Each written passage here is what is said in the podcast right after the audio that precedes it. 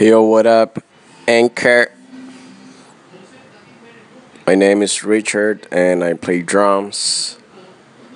I've been playing drums since I was a kid, since I was like about uh, four years old. So I've been drumming since then, and uh, I currently do drum lessons and and I'm a session drummer as well.